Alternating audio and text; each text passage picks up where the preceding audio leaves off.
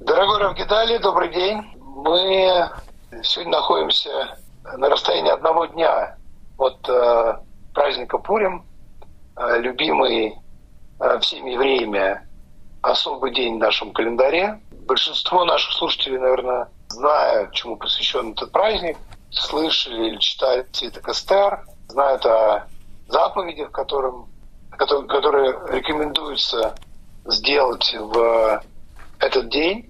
А, и наверняка с определенным позитивным таким придыханием ждут событий завтрашнего вечера и после завтрашнего дня, когда мы соберемся все вместе, прочтем цветки Эстер, сделаем хороший такой самых мощный в году Лыхаем, а, подарим друг другу подарки, сделаем помощи и поддержки бедным, а, обратим к Всевышнему наши молитвы с особым трепетом, особой надеждой, потому что сила праздника Пурима, надеюсь, сейчас вы нам об этом расскажете, заключается не только в тех, не столько даже, может быть, в тех чудесных событиях, которые происходили в VI веке до нашей эры, но и в том, что они имели тенденцию повторяться. Сроки и календарные даты, связанные с Пуримом, и по сути своей копирующие или напоминающие события, которые происходили э, уже две с половиной тысячи лет назад. Э, Рав Гидаля, э, расскажите, пожалуйста, в двух словах, э, напомните нашим уважаемым слушателям о фабуле праздника а потом расскажите, пожалуйста, о исторических событиях, которые за эти две с половиной тысячи лет в эти даты происходили. Спасибо большое. Спасибо большое. С наступающим праздником, дорогие дамы и господа, наши уважаемые слушатели. Вы знаете, мы сейчас находимся с вами перед входом в мир зазеркалья. Я, кстати, не шучу, потому что а, Пурим и вообще праздник Пурим – это мир зазеркалья. Самый главный лозунг этого праздника, во всяком случае, так говорят наши мудрецы, это слово «нафоху», то есть э, все наоборот. А, и вот в этом мире, там, где все наоборот, а в мире зазеркалья действительно все наоборот. Правая рука там левая, левая рука там правая. И иногда человек, э, находясь в нашем реальном мире, э, если он попал бы в мир зазеркалья, наш бы мир он увидел совершенно по-другому. Поэтому вот все, э, вся вот эта двойственность праздника, и ну, в первую очередь мы сегодня будем, безусловно, с вами говорить об обычаях этого праздника, как принято у евреев на протяжении веков праздновать его, но мы должны помнить вот эту вот идею, то есть Пурим – это двойственный праздник, в котором все наоборот. Это мир зазеркалья. И э, это зазеркалье, оно начинается даже в самом названии праздника. Э, название праздника Пурим. Слово Пурим – это не еврейское слово, это персидское слово. На персидском языке слово «пур» обозначает жребий. И кто метал жребий? Жребий метал Аман, человек, который был э, первым таким э, э, убежденным антисемитом, не просто антисемитом, а антисемитом, который хотел совершить окончательное решение еврейского вопроса. Он хотел уничтожить евреев вообще, то есть не в частности в каком-то погроме и так дальше, просто вообще, вообще уничтожить как нацию.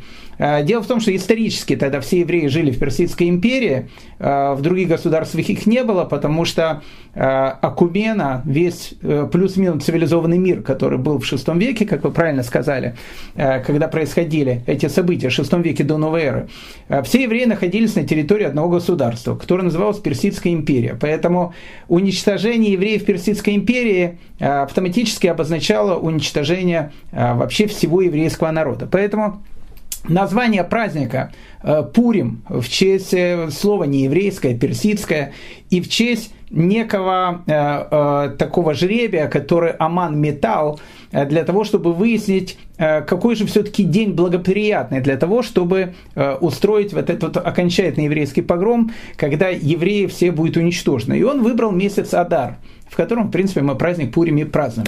Вот это вот и начина, начало мира зазеркалья, то есть само э, название Пурим связано и с антисемитом, и вообще даже совершенно с каким-то нееврейским словом. А, дальше больше, потому что э, в Пуриме оно все находится на грани реальности и нереальности. Тот же самый царь Ахашвирош, о котором мы с вами там говорим, о котором все знают, герой пуримской истории, тот самый царь, который женился на царице Эстер, кто это за царь Хашвирош? Историки уже две с половиной тысячи лет ломают копья, головы, все что угодно, чтобы его идентифицировать. Потому что э, события, которые описаны в Мегелат Эстер, свитке Эстер, который читается на Пурим, они настолько э, четко описывают э, действительно быт персидского двора, что видно, что действительно это писал человек, который был внутри этого двора, то есть он все видел, что там происходило. Слишком четкие подробности там описаны. Но кто этот Ахашвирош? Э, тут начинается вторая вещь, связанная с зазеркалем, потому что с точки зрения еврейского календаря э, Персидская империя она э, существовала 52 года. Э, с точки зрения, э, скажем так, общеевропейского календаря, если так можно сказать, Персидская империя, она существовала 207 лет. Я прошу прощения, тут э, разногласия выходят в 155 лет. И если вы меня спросите, а э, какое летоисчисление более правильное, еврейское, которое говорит, что 52 года существовала Персидская империя, или общеевропейская, которая говорит 207 лет? Ответ, и ты прав, и ты прав, но такого быть не может, потому что 155 лет куда-то пропало. Э, дело в том, что греко-персидская римское летоисчисление, которое описывает 207 лет, оно действительно абсолютно правильное. Они описывают э, многих э, владык, которые правили тогда Персией. И, и, но с другой стороны, еврейское счет лет, он тоже идеально правильный, потому что, как мы знаем, э, евреи считывают годы, считая седьмой, седьмой год, который называется годом Шмиты, и 50-й год, который называется годом Явелем. Поэтому у евреев все ходы записаны, они четко знают, сколько прошло времени от исхода евреев из Египта до событий, которые произошли произошли во время Пурима. Поэтому тут, понимаете, тоже начинается это зазеркалье. Куда-то пропало 155 лет. Поэтому во всей истории Пурима есть вот этот вот принцип на фогу, когда все идет наоборот. Мы подойдем потом к этой идее все наоборот, хотя, знаете, давайте не подойдем к этой идее потом, давайте подойдем к этой идее сейчас.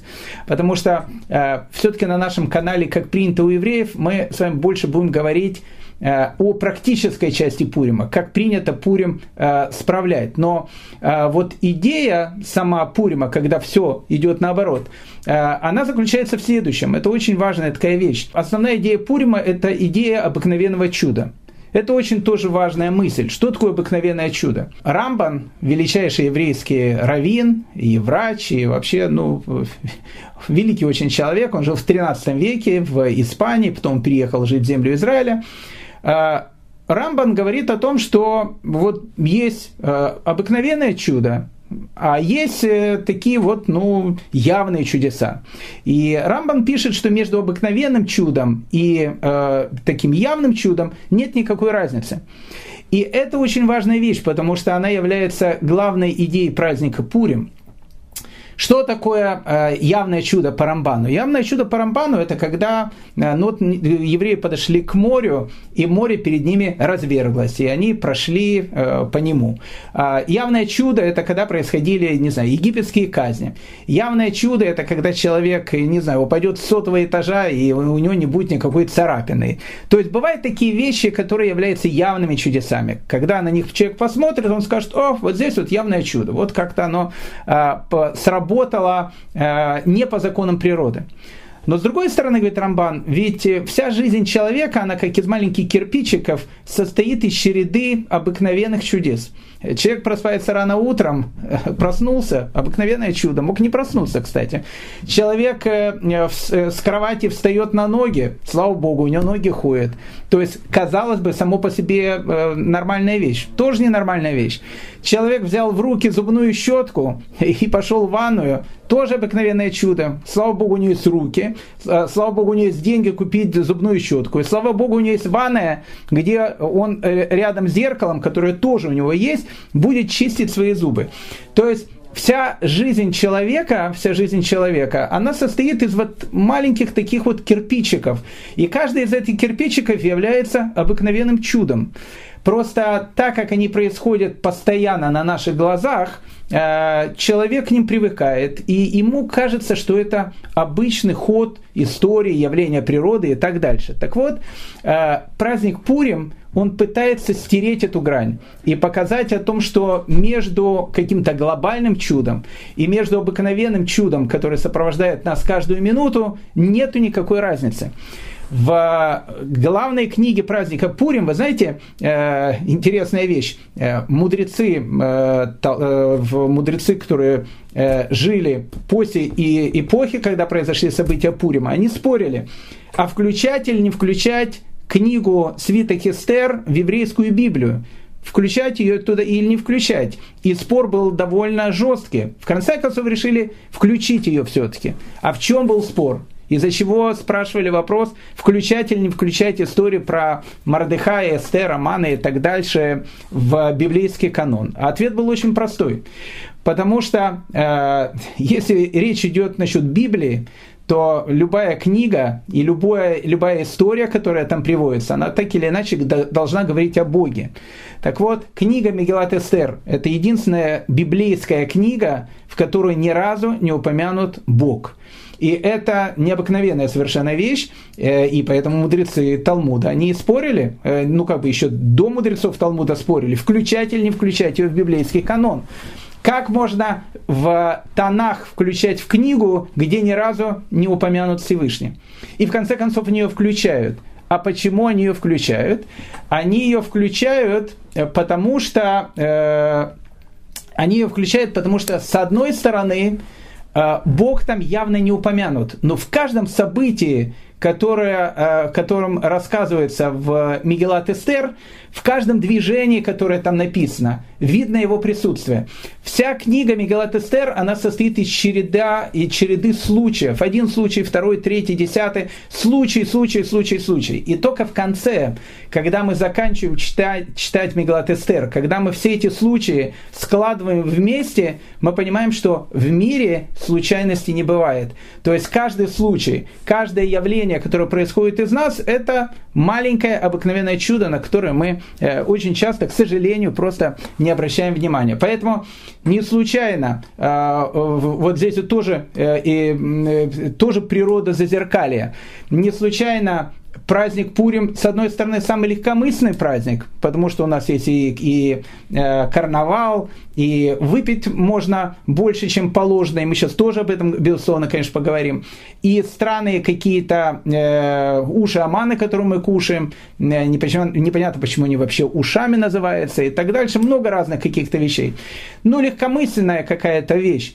А с другой стороны, э, ведь это же мир зазеркалья, говорят наши мудрецы, что самый важный, самый серьезный праздник еврейского календаря называется Йом-Кипур. Э, мы уже много говорили, что среди евреев есть такая э, целая группа, большая группа людей, которые называются Йом-Кипурники. Они обычно в синагогу приходят только раз в год на Йом-Кипур. Так вот, наши мудрецы говорят, что Йом-Кипур, и его можно перевести это слово как Йом-Кепурим, то есть день, который подобен Пуриму. То есть э, наши мудрецы говорят, что в идее Пурима содержится э, загадка и, и разгадка этой загадки не меньшая, а может быть даже большая, чем есть в празднике Йом-Кипур. Поэтому, э, когда мы с вами подходим к празднику Пуриму, который вот-вот наступает, э, мы, безусловно, должны понимать, что вот это вот двойственность, зазеркалье, оно присутствует везде. С одной стороны, радость, э, с одной стороны, легкомыслие какое-то, вино и так дальше. С другой стороны, очень-очень большая философская э, философский пласт, который лежит в этом празднике. Но как бы там ни было, э, мы э, сегодня поговорим немножко о тех обычаях, которые есть в праздник Пурим. Одним словом, как принято у евреев праздновать этот необычный зазеркальный праздник. Скажу сразу о том, что в праздник Пурим существует четыре основных заповедей, которые должен выполнить каждый еврей. То есть, если еврей хочет праздник Пурим, чтобы у него прошел на э, там 5 с плюсом, и даже на четверочку такую твердую, он э, должен выполнить четыре предписания этого праздника.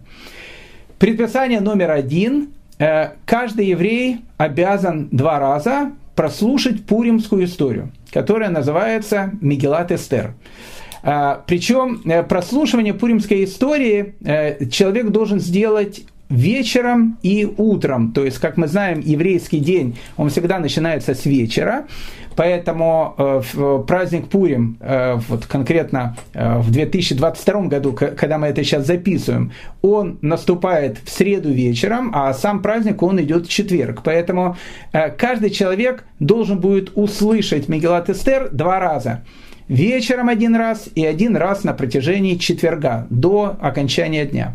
И это очень важно, а, потому что если человек скажет, а если я послушаю два раза э, в четверг или два раза в, среду вечером, ответ не проходит. Он должен ее услышать именно утром и именно вечером. Но что это за чтение Мегалат Эстер? Ведь э, оно проходит, ее читает в синагоге, и, как правило, ее читает э, раввин или читает э, человек, который умеет э, красиво читать Мегелат Эстер. Э, любой человек, представляя синагогу, в первую очередь, конечно же, видит серьезность. Выходит раввин, э, достает свиток, а Мегелат Эстер, он написан на свитке, точно так же, как и Тора пергамент, который сделан из кожи животного, написанный специальными чернилами, секрет которых, который называется Дио, секрет которого уходит в, на тысячелетия тому назад. То есть э, Мегелат Эстер, книга Эстер, она похожа на маленький свиток Торы. И казалось бы, что во время чтения э, э, этого свитка должно, должно быть такое же благоговение, как испытывает каждый человек, когда читает Тору. Но все не так. Почему? Потому что, как мы говорим, праздник Пурим – это праздник, где все наоборот. Это праздник зазеркалия. Э, если вы попадете в синагогу и услышите чтение Мегалат Эстер, вы увидите старинные еврейские обычаи, которые, может, э, с одной стороны, звучит очень э, интересно, но с другой стороны, совершенно необыкновенно для человека, который не ожидает увидеть и услышать то, что он ожидает увидеть и услышать в синагоге. В Мегелат много раз повторяется имя главного антигероя этой истории, Амана, это Гитлер то, тех времен, который еще раз хотел уничтожить еврейский народ.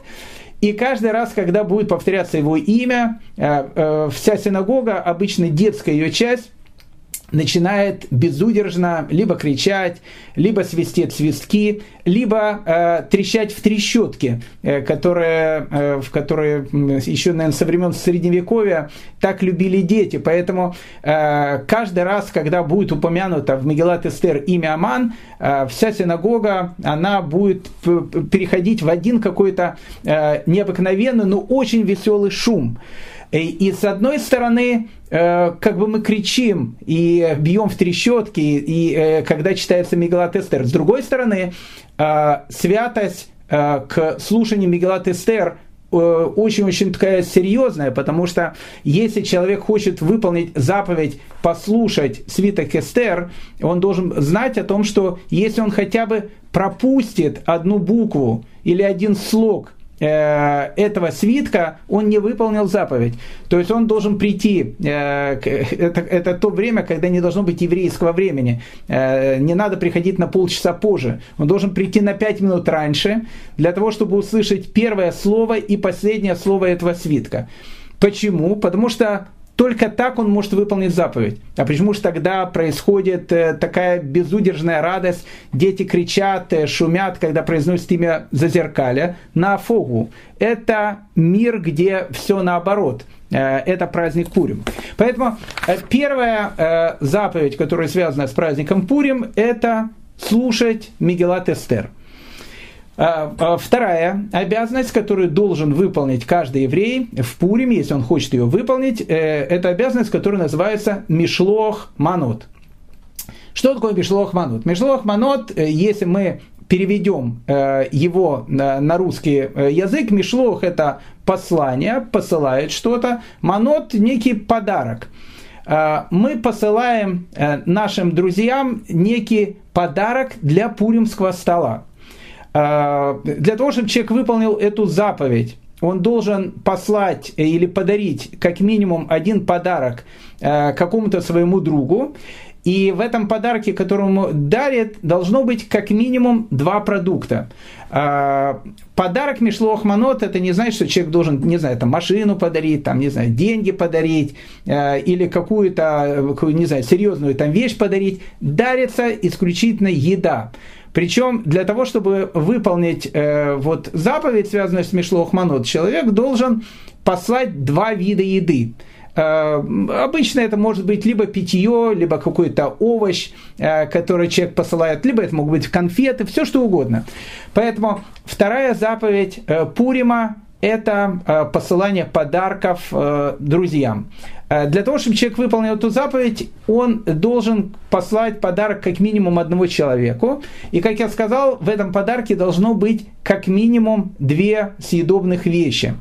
А, ну, тут э, все работает по принципу, э, э, есть у революции начало, нет у революции конца, поэтому, чтобы выполнить заповедь, нужно послать один мишлохманот, один подарок, а максимальное число не знаю, зависит от количества людей. Мы с женой сейчас делали список, у нас почему-то по списку вышло около 60 человек, которым мы должны подарить Мишлу Ахманот, иначе, иначе э, кто-то может обидеться. Поэтому э, вот вторая э, заповедь Пурима – это подарок. Подарок, который нужно подарить э, там, своему другу, э, родственнику и так дальше. Причем, что интересно, можно увидеть тоже потрясающую вещь. Как правило, для этого используются дети – так как подарок написано, он посылается, то его должен передать посланник. Поэтому э, очень часто, если вы встречаете вашего друга Рабиновича и хотите вашему другу Рабиновичу вручить тот подарок, который вы ему хотите дать, более правильно это сделать через другого человека, потому что вы как бы ему э, не сами даете, а как бы посылаете через какого-то посланца. Поэтому у меня эту роль, как правило, выполняют дети. Они у меня бегают и всем раздают от папы и от мамы мишлох манот. Но если э, ребенка нету рядом, лучше всего это сделать через своего знакомого. Поэтому это выглядит иногда довольно странно. Вы находитесь рядом с Рабиновичем и хотите ему подарить ваш подарок, а рядом с вами находится Хаймович, и вы при Рабиновиче говорите Хаймовичу, уважаемый господин Хаймович, можете вы взять этот подарок и вручить Рабиновичу, который находится, э, который находится рядом. Поэтому э, это заповедь, э, которая называется у нас Мишлох Манут. Третья заповедь, которая есть у нас на праздник Пурим, это заповедь, которая называется Матанот ле Ивианим, то есть подарок для бедных. Э, в подарке для бедных э, самое главное, э, то, что человек должен сделать, он должен подарить какой-то денежный подарок как минимум двум бедным. Это очень важная заповедь, потому что ее нужно исполнять в сам Пурим, потому что деньги, которые вы даете, на них бедный человек должен купить какие-то продукты, которые он будет использовать ради пуримской трапезы. Э, поэтому, э, если Мишлох Манот для того, чтобы э, подарок своему другу Э, достаточно сделать один, и в нем, ну, в нем должно быть как минимум два продукта, то подарок для бедных делается для двух людей. И поэтому э, лучше всего еще раз это сделать через того человека, который знает бедных и который во время праздника Пурим вручит э, ему этот самый подарок для бедных.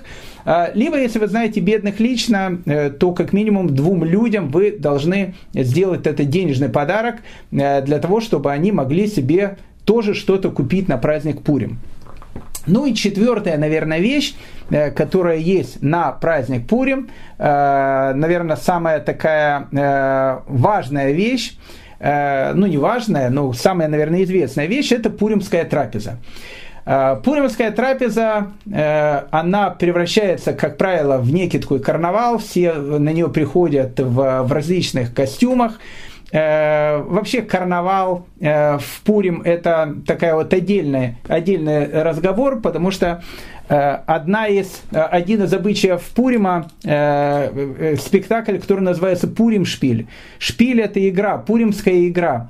Интересно, Пурим Шпиль это, наверное, один из самых старых еврейских театров потому что обычно на Пурим э, э, во время спектакля, а спектакль, как правило, должен быть тоже э, смешной, но с, другой стороны с, какой-то, с каким-то философским, с, каким-то, с какой-то философской мыслью, вот Пурим Шпили были, наверное, одни из самых старых еврейских спектаклей. В Венеции когда в 16 веке евреи ставили Пурим Шпиль, обычно э, вся Венеция, и не только еврейская, ждала этих постановок, потому что постан... еврейские постановки Пурим Шпиля всегда э, для венецианской э, публики они были, не знаю, целым каким-то культурным событием, на которое приходило огромное количество разных людей. Поэтому э, обычай ставить некий пуримский спектакль, он существует и по сегодняшний день, также существует у нас.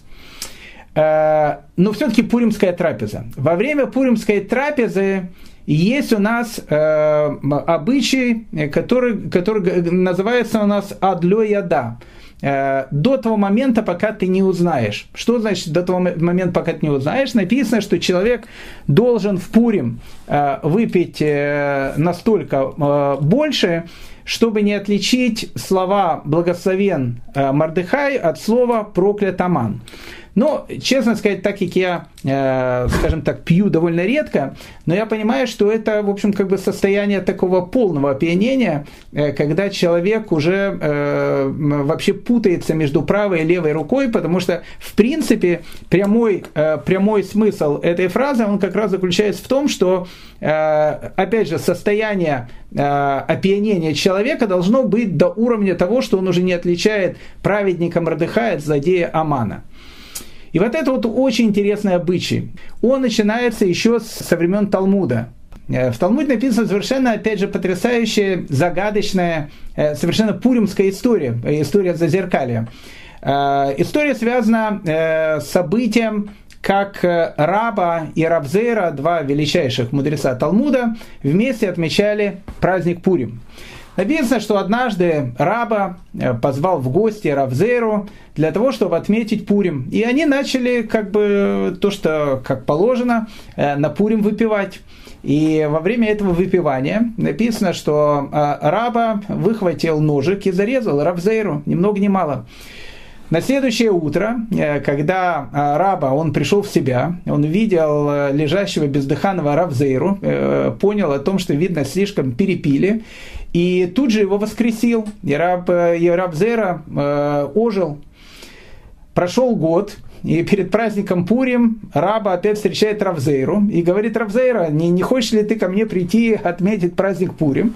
И Равзейра говорит Рабе о том, что, уважаемый Раба, э, ты знаешь, не очень хочу, потому что э, чудо, которое произошло с моим воскресением, э, второй раз может не повториться совершенно непонятная и совершенно какая-то э, загадочная история, потому что э, речь идет о двух каких-то величайших мудрецах, которые один зарезал почему-то другого, потом воскресил и так дальше. Безусловно, э, речь тут идет о э, какой-то аллегории, и речь идет о том, что вино, кстати, слово «яин» и слово «сот», то есть э, слово «вино» и слово «секрет», самые глубинные вещи, связанные с Торой, они имеют э, одно и то же часовое значение. Поэтому, скорее всего, речь идет и о Арабе, Арабе, о Рабзере, о том, что они, видимо, куда-то слишком глубоко зашли. И э, так глубоко зашли, что Рабзера мог распрощаться со своей душой и просто не вернуться в свое тело.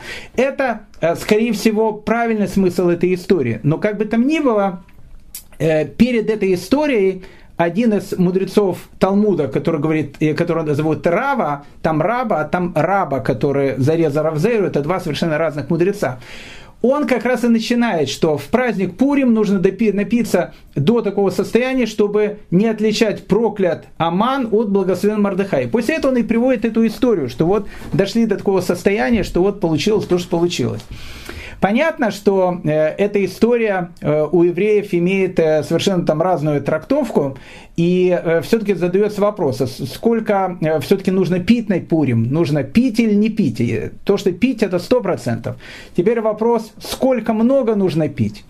Есть те, кто вот эту вот заповедь понимает буквально, то есть нужно действительно перестать различать между проклят Аман и благословен Мардыхай и э, э, ашкенадское все, то есть человек, который, по которому идет ашкенадская Аллаха, Рафмаше Исерлис, величайший раввин, который жил в Кракове в 16 веке, говорит очень просто, нужно выпить чем, чуть больше, чем положено, а после этого пойти немножко вздревнуть.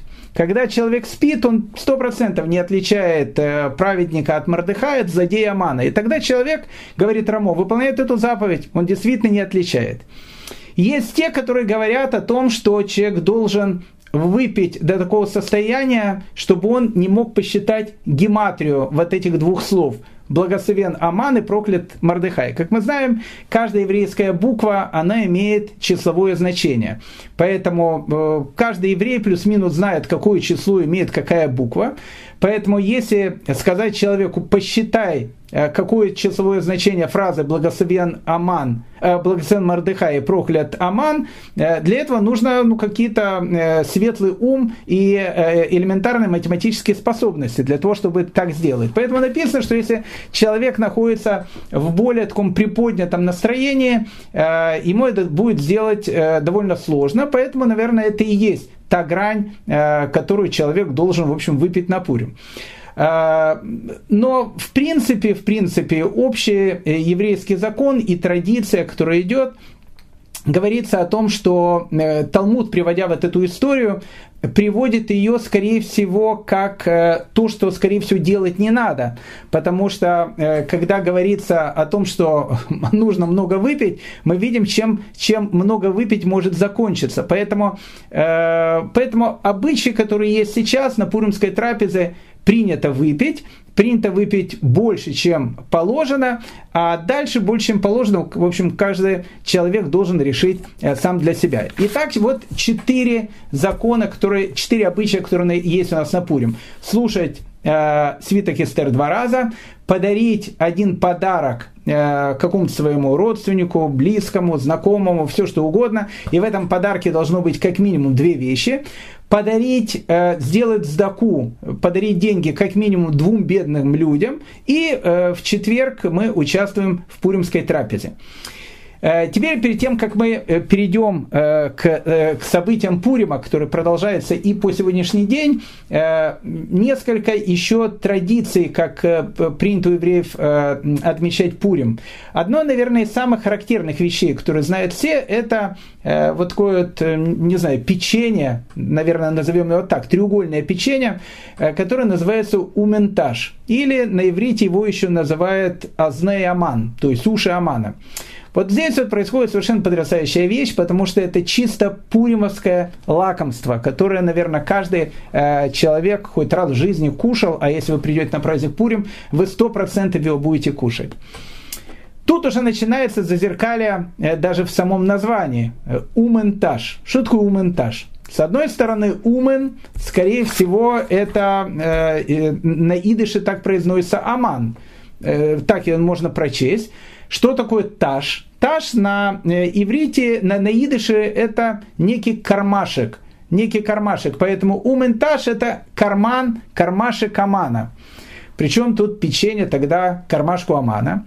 А, одна из легенд, которая объясняет вот это вот название ументаж, она говорит о том, что э, у Амана, у него было в кармане много денег, и он хотел э, пожертвовать все эти деньги на то, чтобы уничтожить еврейский народ.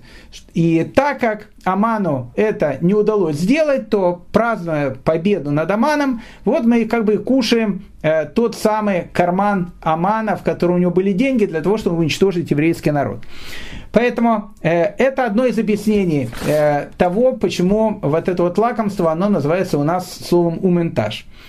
С другой стороны, э, есть объяснение, что вполне вероятно, что таш э, это не идышевское, а ивритское слово, которое обозначает ослабеть.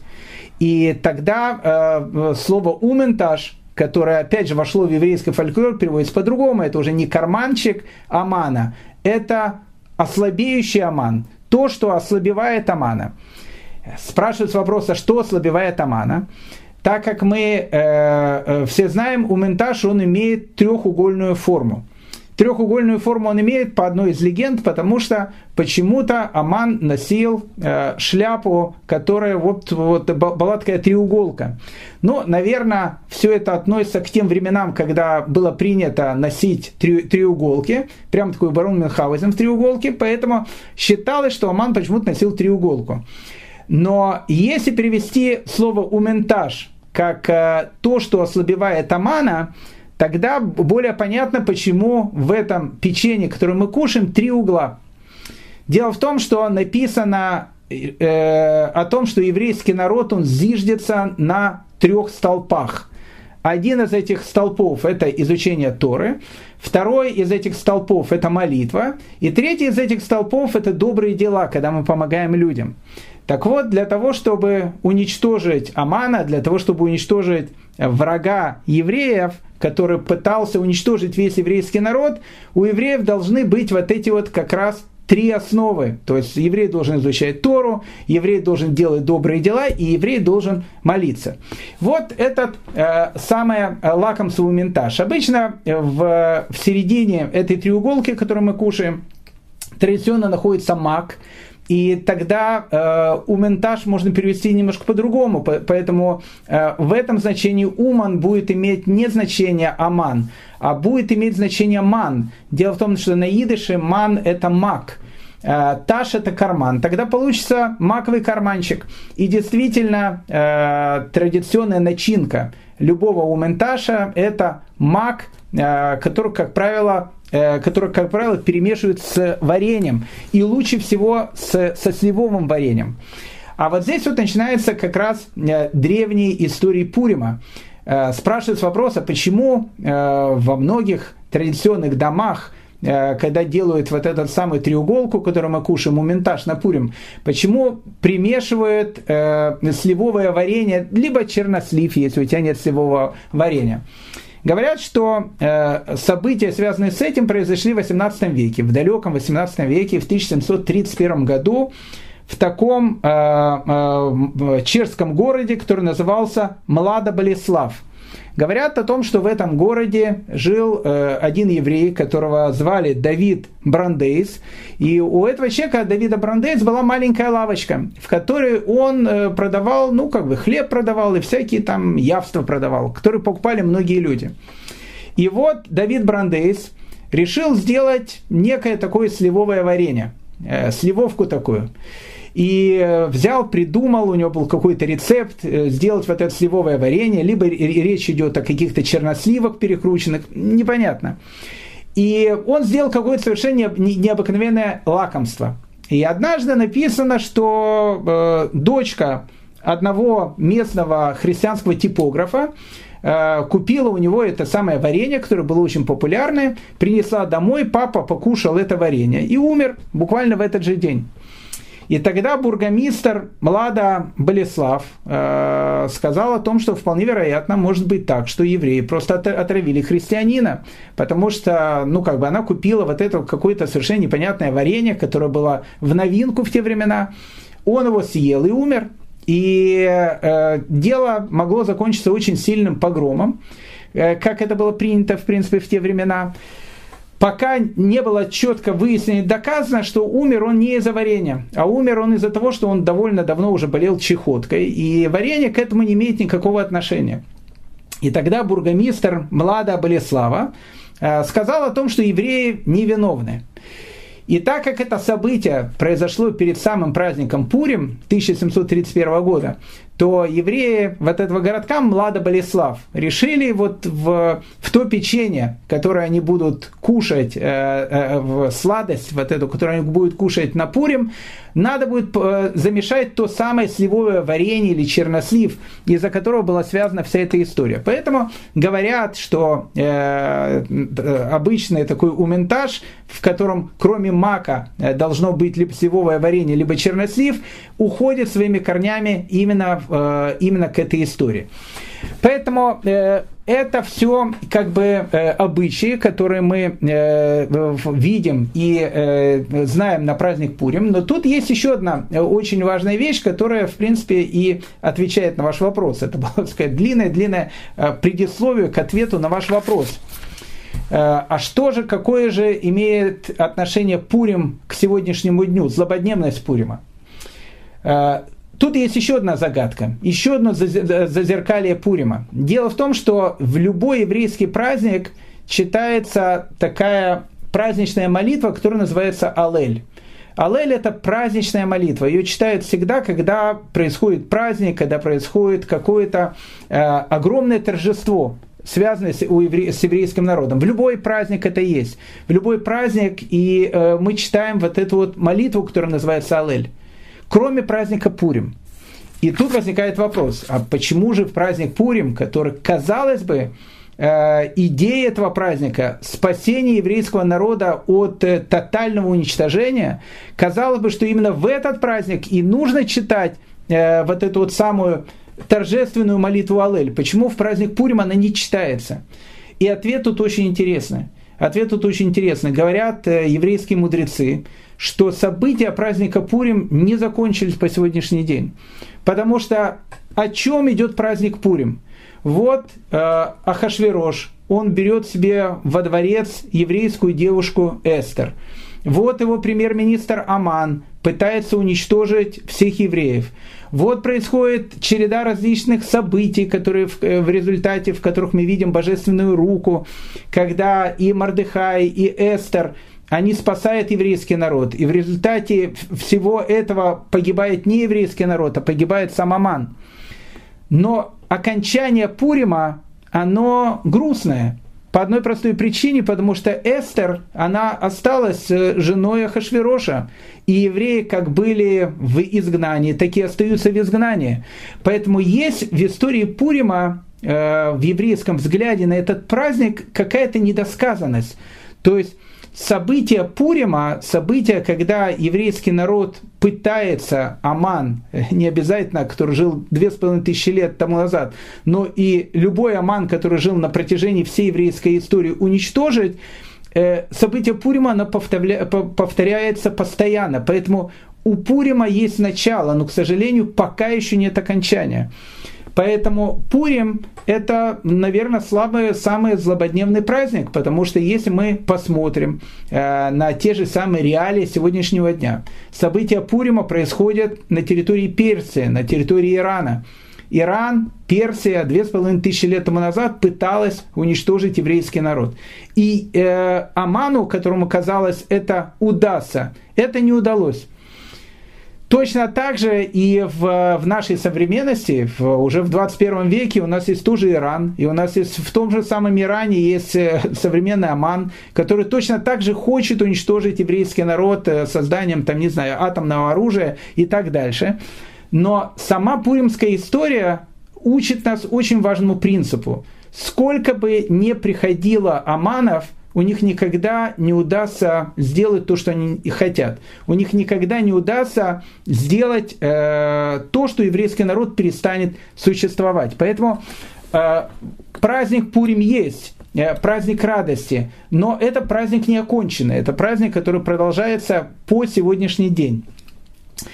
Э, еще одна э, особенность праздника Пурим, она заключается в том, что обычно все люди, которые хотели причинять какой-то вред еврейскому народу и пытались уничтожить еврейский народ, так или иначе э, получалось так, что они обычно погибали на Пурим. Это было не всегда, но э, известная история, связанная ну, с тем же самым, не знаю, Сталиным, э, которая после дела врачей Э, хотел собрать всех евреев и э, депортировать их э, на территорию там, еврейской автономной области, в результате которого должно было погибнуть чуть ли не половина еврейского населения Советского Союза. Ведь планы-то такие были, именно удар, когда Сталин э, потерял э, там, э, ну, вообще просто потерял э, свой, свой человеческий образ, э, э, этот его удар, инсульт, который у него случился, он случился именно в Пурим. Э, правда, Сталин умер через несколько дней, но удар произошел в Пурим. Поэтому очень часто вокруг Пурима э, происходят различные вещи, которые так или иначе связаны с чудесами для еврейского народа. А как мы с вами сказали, Пурим – это э, праздник обыкновенного чуда. Э, и это чудо, оно может быть совершенно обыкновенным, оно может быть совершенно обыденным, оно может быть связано с политикой, оно может быть связано, там, не, не знаю, с экономикой, оно может быть связано с какими-то вещами, которые нам кажутся, опять же, совершенно не чудесными, а совершенно материальными. Но, как правило, именно в праздник Пурим происходит что-то такое, благодаря чего у еврейского народа появляется дополнительная возможность не просто выживать, но и процветать и спасаться от всех своих врагов. Поэтому э, надеюсь, что праздник Пурим 2022 года не будет исключением. И у всех э, евреев э, и вообще во всем мире э, все, все враги, которые пытаются уничтожить там, э, Э, евреев и так дальше, вообще других людей, э, они тоже, тоже э, перестанут существовать на Пурим, потому что так обычно происходило на протяжении всей еврейской истории. Равгидали, огромное спасибо. Как всегда, исчерпывающе, очень содержательно.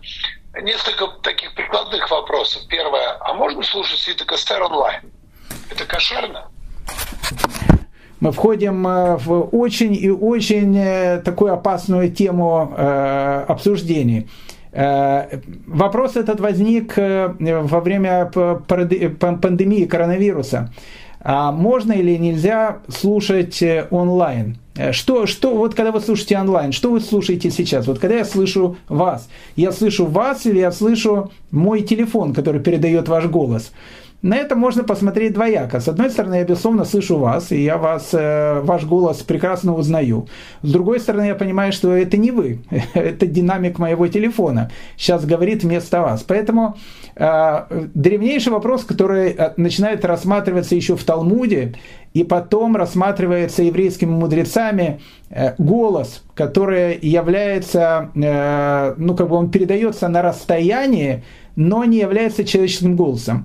А, более подробно там говорилось о эхо. Там не было ни магнитофонов, ни телефонов. Эхо. Вот если человек говорит, а ты слышишь какое-то благословение, либо еще что-то, не его голосом, а эхом, которое, э, которое точно передает его голос. Будет это считаться, э, что человек выполняет заповедь или нет? Идет спор, э, билось много копий, и продолжались они биться и во времена коронавируса. Можно или нет человеку слушать какие-то вещи по телефону, не ходя в синагогу. Ответ тут такой, что мейнстримовская точка зрения, что это будет неправильно и делать так нельзя. Поэтому, э, поэтому если человек находится э, недалеко от синагоги, я уверен, что любой наш э, уважаемый слушатель обязательно найдет синагогу рядом с собой, надо в нее пойти и услышать Мегелат Эстер именно своими собственными ушами.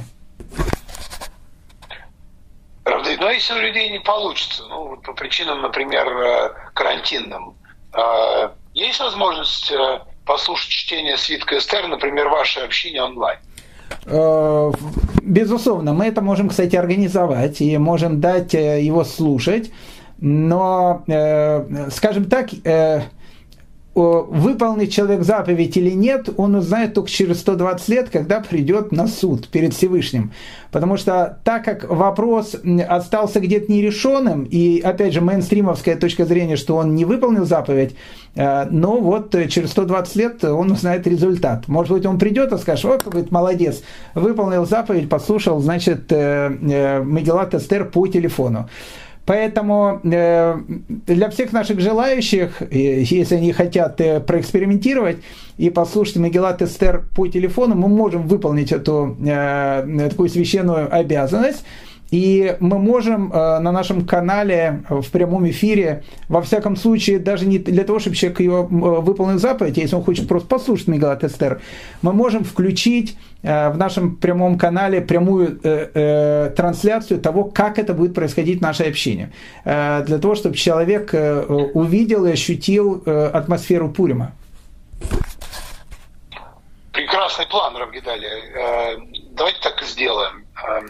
Э, э, тем более, что все-таки большинство слушателей вашего канала секулярные люди, как мы знаем. Вот. И, вероятно, внутри их, так сказать, расписания пока еще, к сожалению, нет посещения синагоги в, эти, в этот, на этот праздник. Поэтому если они Э, конечно, могут нести эти изменения, в том числе и под влиянием вашего сегодняшнего рассказа, то э, это будет самое правильное решение. Но если не могут, то было бы здорово чего-то начать, да?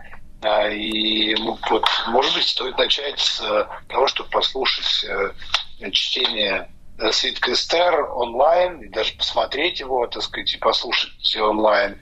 Было бы здорово. Может быть, вы сможете как-то какую-то часть праздника и показать э, видео э, этого знаменательного печенья э, и так как выглядит в целом стол на пуле. К счастью, к счастью, не знаю, как сказать, но особенность этого праздника заключается в том, что он не проходит как пока, во всяком случае. Мы знаем, что мудрецы говорят, что после периода Машиха останется только один праздник – и это будет именно Пурим. Э, поправьте меня, если э, я э, неверно цитирую мудрецов. Вот. Но на данном этапе режим празднования не напоминает субботу, то есть не, не в режиме хак происходит.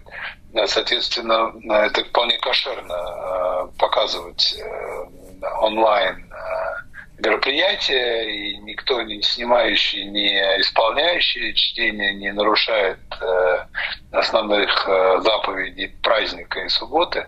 Вот, поэтому э, можно воспользоваться так, та, такой э, э, та, та, та, такими правилами для того, чтобы э, показать э, еврейский праздник, э, причем такой замечательный, э, большому количеству наших слушателей. Это совершенно потрясающая идея, поэтому я пользуюсь ей и приглашаю всех наших э, э более чем четырехтысячных э, слушателей э, завтра посетить э, хотя бы виртуально э, нашу общину, общину Дорови, в 19.30 по московскому времени э, подключайтесь к нашему телеграм-каналу э, «Как принято у евреев», и вы вместе с нами ощутить, э, ощутите Э, атмосферу э, Пурима. Э, вы услышите чтение Мегалат Эстер, реакцию детей на это. В общем, все увидите и услышите.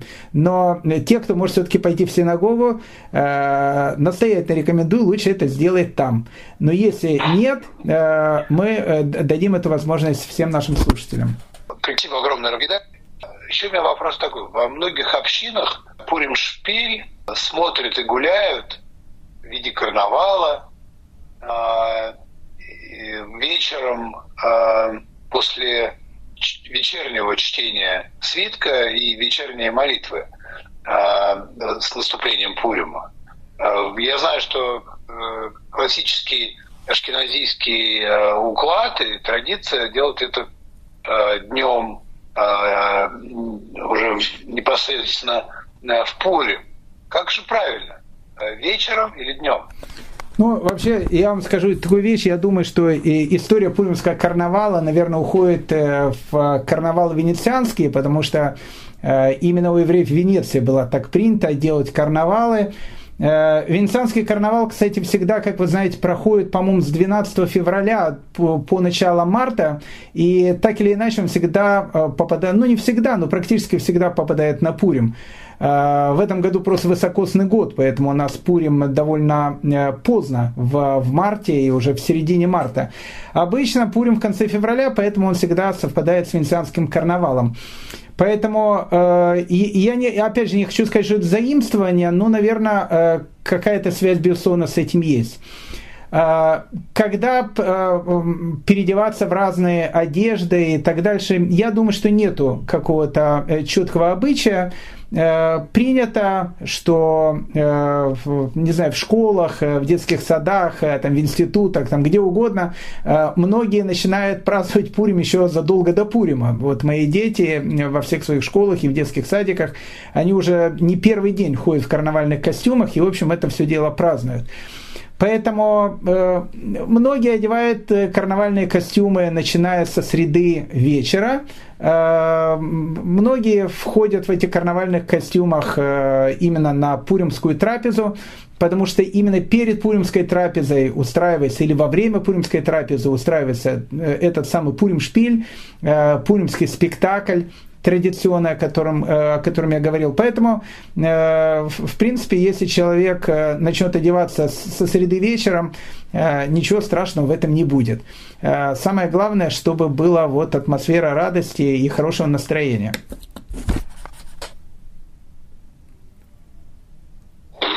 А застолье вечером тоже такое поощряется?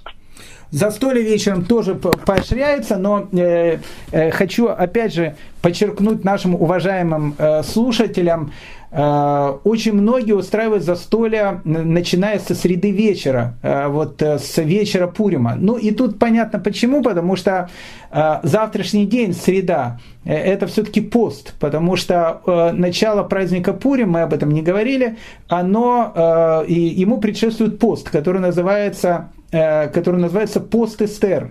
Дело в том, что Эстер, она э, постилась для того, чтобы у еврейского народа было все нормально и все закончилось хэппи-эндом. И в память об этом э, мы с утра допустим, завтрашнего дня, с раннего-раннего утра, когда происходит восход солнца, это может быть 4 утра и так дальше, это в каждой стране есть свое время, и до э, наступления вечера э, евреи ничего не кушают. Поэтому Э, у многих принято после чтения Мегалат Эстер устраивать, начинать отмечать э, праздник Пурим с вечера среды, и многие таки делают. Э, но, опять же, нужно знать о том, что это не является законом Пурима. Это является, это был бы повод, было бы, была бы водка, а повод всегда найдется, то, что называется. Поэтому в данной ситуации оно работает именно по такому принципу. Но если человек хочет выполнить и именно заповедь Пурима, то э, трапеза, она всегда устраивается в, именно в сам день Пурима, то есть в нашей конкретной ситуации в четверг, то есть э, послезавтра э, устраивается трапеза. Прекрасно. Ну, теперь мы готовы э, встретить и э, весело провести замечательный праздник. Э, надеюсь, что к, к его празднованию присоединятся и новые э, слушатели э, нашего э, телеграм-канала, те, которые до сих пор еще ни разу этого не делали, поверьте, это прекрасный опыт, и э, вы получите э, огромное удовольствие. Вот, а те из нас, которые это, э, уже э, участвовали в таком празднике, ну, наберитесь сил, энергии, выделите время, и э, найдите э, веселую компанию, которая вместе с вами разделит э, ценности э, и традиции этого праздника, и, э, соответственно, э, получите заряд э, этой энергии, э, и самое главное, вера в то, что э, чудеса происходят, и э, Э, задача наша просто увидеть, а, как это чудо или эти чудеса совершаются Всевышним вокруг нас каждый день. Спасибо, Равгидан. Спасибо большое. Радостного Пурима. Пурим Самех.